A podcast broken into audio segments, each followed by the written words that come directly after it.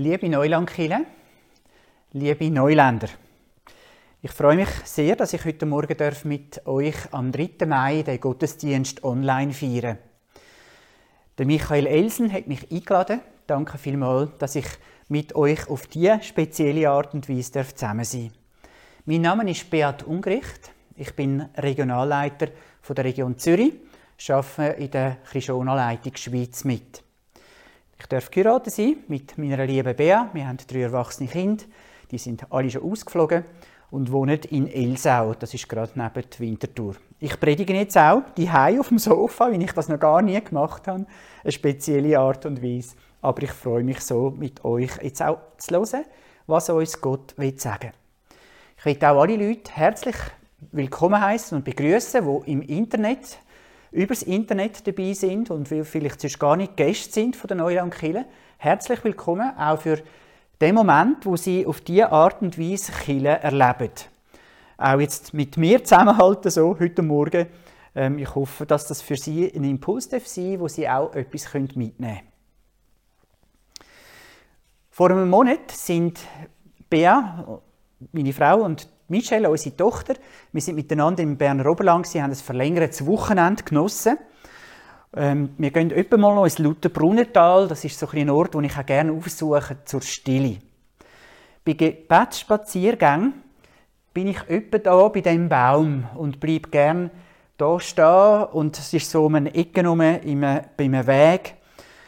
Und ich bin immer wieder dort speziell, das ist ein spezieller Ort, wo ich mit Gott so im Gespräch bin und ihn frage, was willst du mir gerne sagen? An diesem Wochenende hat es noch so richtig heftig geschneit und es war mega verhangen, neblig. Aber ich, ich liebe es manchmal noch so, durch den Nebel zu laufen und einfach auch so ein bisschen zu geniessen, auch das Graue nichts zu geniessen. Aber auf einmal ist die Sonne so richtig durchgebrochen. Und ich habe gemerkt, ich, ich bin völlig blendet Ich hatte keine Sonnenbrille bei mir Völlig blendet in dem Schnee. Und ich bin so mit zugenden Augen dort gestanden und habe die Wärme von der Sonne genossen und habe so richtig wie gespürt, wow, es ist wie eine Berührung durch Gottes Gegenwart. Also das Licht, das ich gespürt habe, die Wärme, ähm, so richtig, wie wenn Gott mir würde sagen, hey, ich habe dich gehört, deine Gebet gehört von der letzten Zeit. Ähm, ich bin mit dir unterwegs, auch so ein bisschen als liebevolle Umarmung in dieser ein komischen Corona-Zeit. Ich deute es schon an. Wie geht es Ihnen in diesen letzten Wochen? Viele leiden unter den Massnahmen zur Bekämpfung dieser Pandemie. Und trotz, den, trotz dem herrlichen Frühlingswetter draussen ist manchmal so ein bisschen wie ein Verhangungsempfinden da. Die Leute, die sehr gerne Gemeinschaft haben, die vermissen die, Beziehungen vermissen es.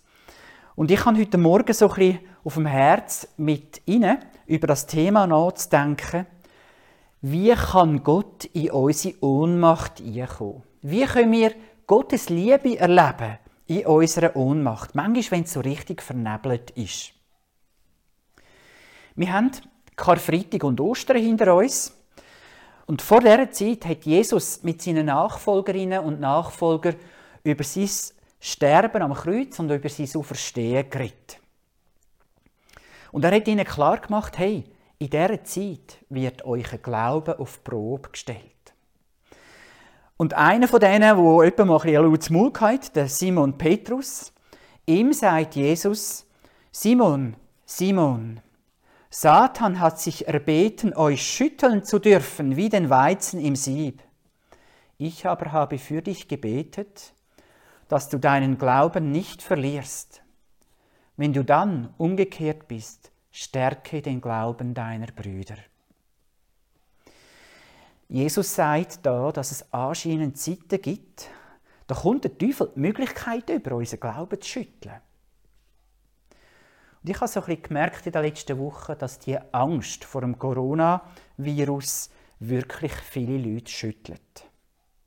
Ich selber kann es echt nicht beurteilen, ob der Virus wirklich so gefährlich ist, dass die Massnahmen gerechtfertigt sind, die unser ganzes Leben durcheinander bringen. Aber gleich, was auch Sie oder was auch ich über das denken, das ist ja nicht relevant am Schluss. Es ist wirklich so, wir werden echt durchgeschüttelt. Gesellschaftlich, wirtschaftlich, in der Familie, auch Ehen werden durchgeschüttelt. Homeschooling die Heime mit dem Kind, gar nicht einfach. Eine Herausforderung.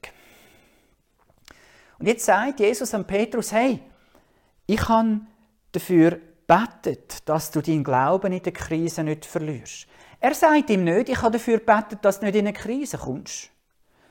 Und für Petrus ist das völlig unverständlich gewesen, dass der lang ersehnte Christus, das heißt ja Messias, dass der soll sterben. Das hat allem widersprochen, was er seit der Kindheit in der Synagoge gelehrt hat. Bea hat mir einen Spruch aufs WhatsApp geschickt. Ich blende euch den hier ein.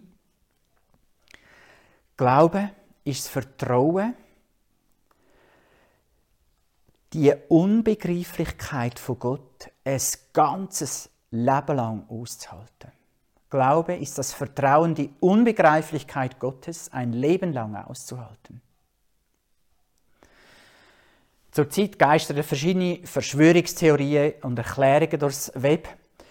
Und da kommt ja sofort auch die Frage auf, wenn es Gott gibt und wenn er uns liebt, wieso lässt er das zu? Der Andrew Wright, ein englischer Theologe, hat einen guten Artikel geschrieben, wo er überschreibt mit dem Titel Das Christentum hat keine Antwort auf das Coronavirus und muss es auch nicht. Wir wünschen euch schon sehr Antworten auch heilende Medikamente, einen guten Impfstoff. Wir wollen gerne unser Leben im Griff behalten. Und viele Christen wollen die Corona-Krise irgendwie endzeitlich einordnen. Aber kann es genau das sein, dass es jetzt gilt, auszuhalten? Gott ist manchmal unbegreiflich. Wenn Jesus kann sagen, dass wir Gott von ganzem Herzen, mit ganzer Seele und mit ganzem Verstand lieben dann heißt das auch, dann meint er mit dem, dass ich mit meinem so kleinen verstehe, die große Unbegreiflichkeit von Gott soll annehmen und Gott soll lieben, der große unbegreifliche Gott soll lieben. Und wir sehen in dem Wort von Jesus, dass es um Beziehung zu Gott geht. Ich muss und kann nicht alles in den Griff bekommen. Ich bleibe ein verletzlicher, infizierbarer Mensch und da drin wird ein Stück von meiner Ohnmacht sichtbar, spürbar. Und das haben wir so nicht gern. Wir haben es so nicht gern, wenn wir an unsere Grenzen kommen. Und der Petrus, er wehrt sich gegen die Grenzen. Er will nichts wissen von Ohnmacht und Versagen. Er kann sagen, Herr, ich bin bereit, sogar mit dir ins Gefängnis und in den Tod zu gehen. Und dann sagt ihm Jesus Petrus, ich sag dir, noch bevor heute Nacht der Hahn dreimal kräht, wirst du mich dreimal verleugnen und behaupten, mich nicht zu kennen. Für den Petrus ist doch klar, hey, ich bin ein starker Kerl.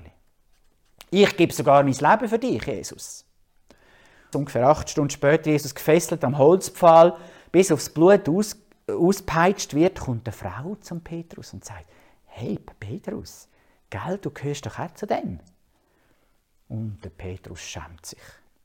Gerade dreimal sagt er, ich kenne den Mann nicht. So nicht. Grosse, mutige Worte, feige Lügen. Und für mich ist das recht verständlich, so typisch Mensch. Eigentlich wenn wir wirklich. Aber dann im wahren Leben sieht es manchmal so anders aus. Sind wir so feig, haben Angst um mich selber, schämen mich. Vielleicht mögen sich einige erinnern, in den 90er Jahren haben wir als Freikirchler einen Fisch ans Auto geklebt. Habe ich zwar nie, aber ähm, das ist so das Geheimzeichen von den ersten Christen. Auf, auf Griechisch heißt der Fisch Ichthys und das ist die Abkürzung für das starke Bekenntnis Jesus Christus, Gottes Sohn, Retter. Das sind so die vier Aussagen.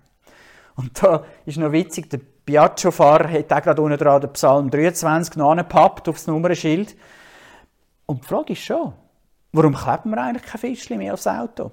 Wahrscheinlich, wenn wir nicht so extrem gelten. Aber Gottfried Locher, er hat am Februar 19 am Kongress den riskanten Satz gewagt, wer als Landeskirche noch etwas will zu sagen haben, der muss ein Bekenntnis haben. Und unser Bekenntnis ist Jesus Christus. Und dann hat er darüber geredet, dass Jesus ein Risiko ist. Und nur wenn wir bereit sind, das Jesus-Risiko auf uns zu nehmen, dann sind wir im Sinn von Römer 1, Vers 16 unterwegs, wo der Paulus schreibt, ich schäme mich des Evangeliums nicht, weil es eine Kraft Gottes zur Rettung von allen Menschen ist. Und der Locher hat uns aufgefordert, eine mutige neue Sprache zu finden, wieder von Jesus zu reden und von dem, Christlich, äh, von dem Christus als wirklicher Gott zu reden. Und dass Gott eigentlich nur etwas will, unsere Rettung. So viel Gottfried Blocher. Aber was bedeutet das jetzt? Von was soll Jesus uns retten? Und zu dem kommen wir jetzt gerade. Aber zuerst noch eine schnelle Frage. Wie geht es sich an Petrus unterdessen? Wo der nämlich realisiert, was gerade passiert. Es steht in Lukas 22, Vers 62, ging er, ging er hinaus und weinte in bitterer Verzweiflung. Der Petrus begegnet da seinem eigenen Abgrund. Zuerst ein riesiges Grossmaul und dann die totale Angst. Was hat er sich geschämt? Was muss Jesus über ihn denken? Wie kann er nur? Eigentlich hätte er Jesus gern. Kennst du solche Momente, wo du dich abgrundtief verachtest?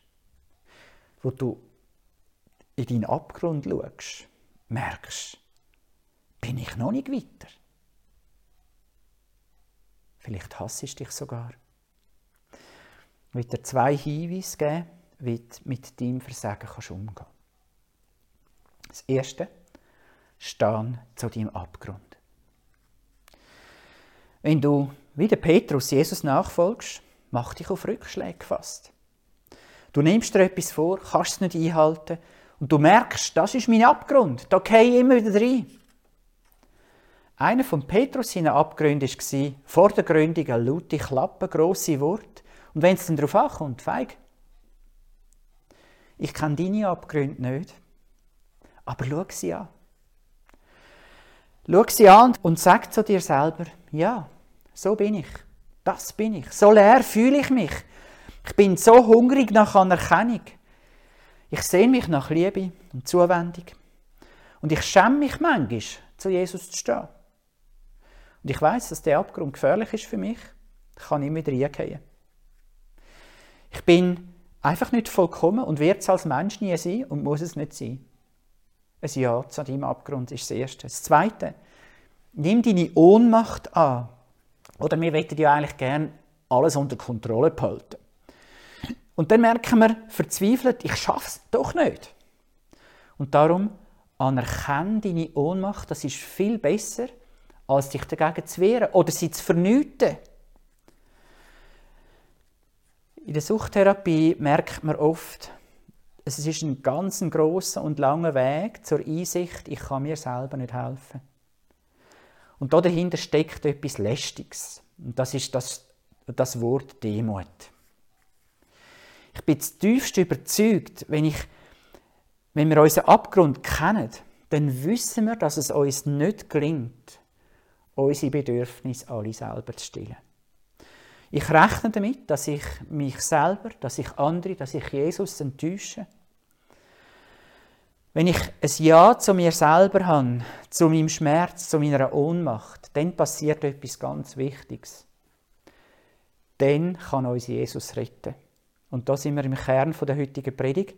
Ich habe ja versprochen, ich werde noch über Rettung etwas sagen. Ich bin überzeugt, der Lösung von mir selber fängt an mit einem Ja.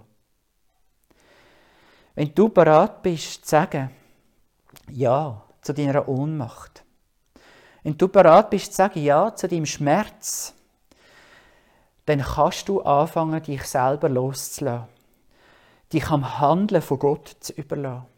Je mehr du den Wunsch hast, alles unter Kontrolle zu behalten, umso weniger wirst du Hilfe von außen annehmen können. Aber du wirst dann in Berührung kommen mit ihm, mit Jesus, wenn du merkst, hey, da ist jemand, der mich erlöst von mir selber.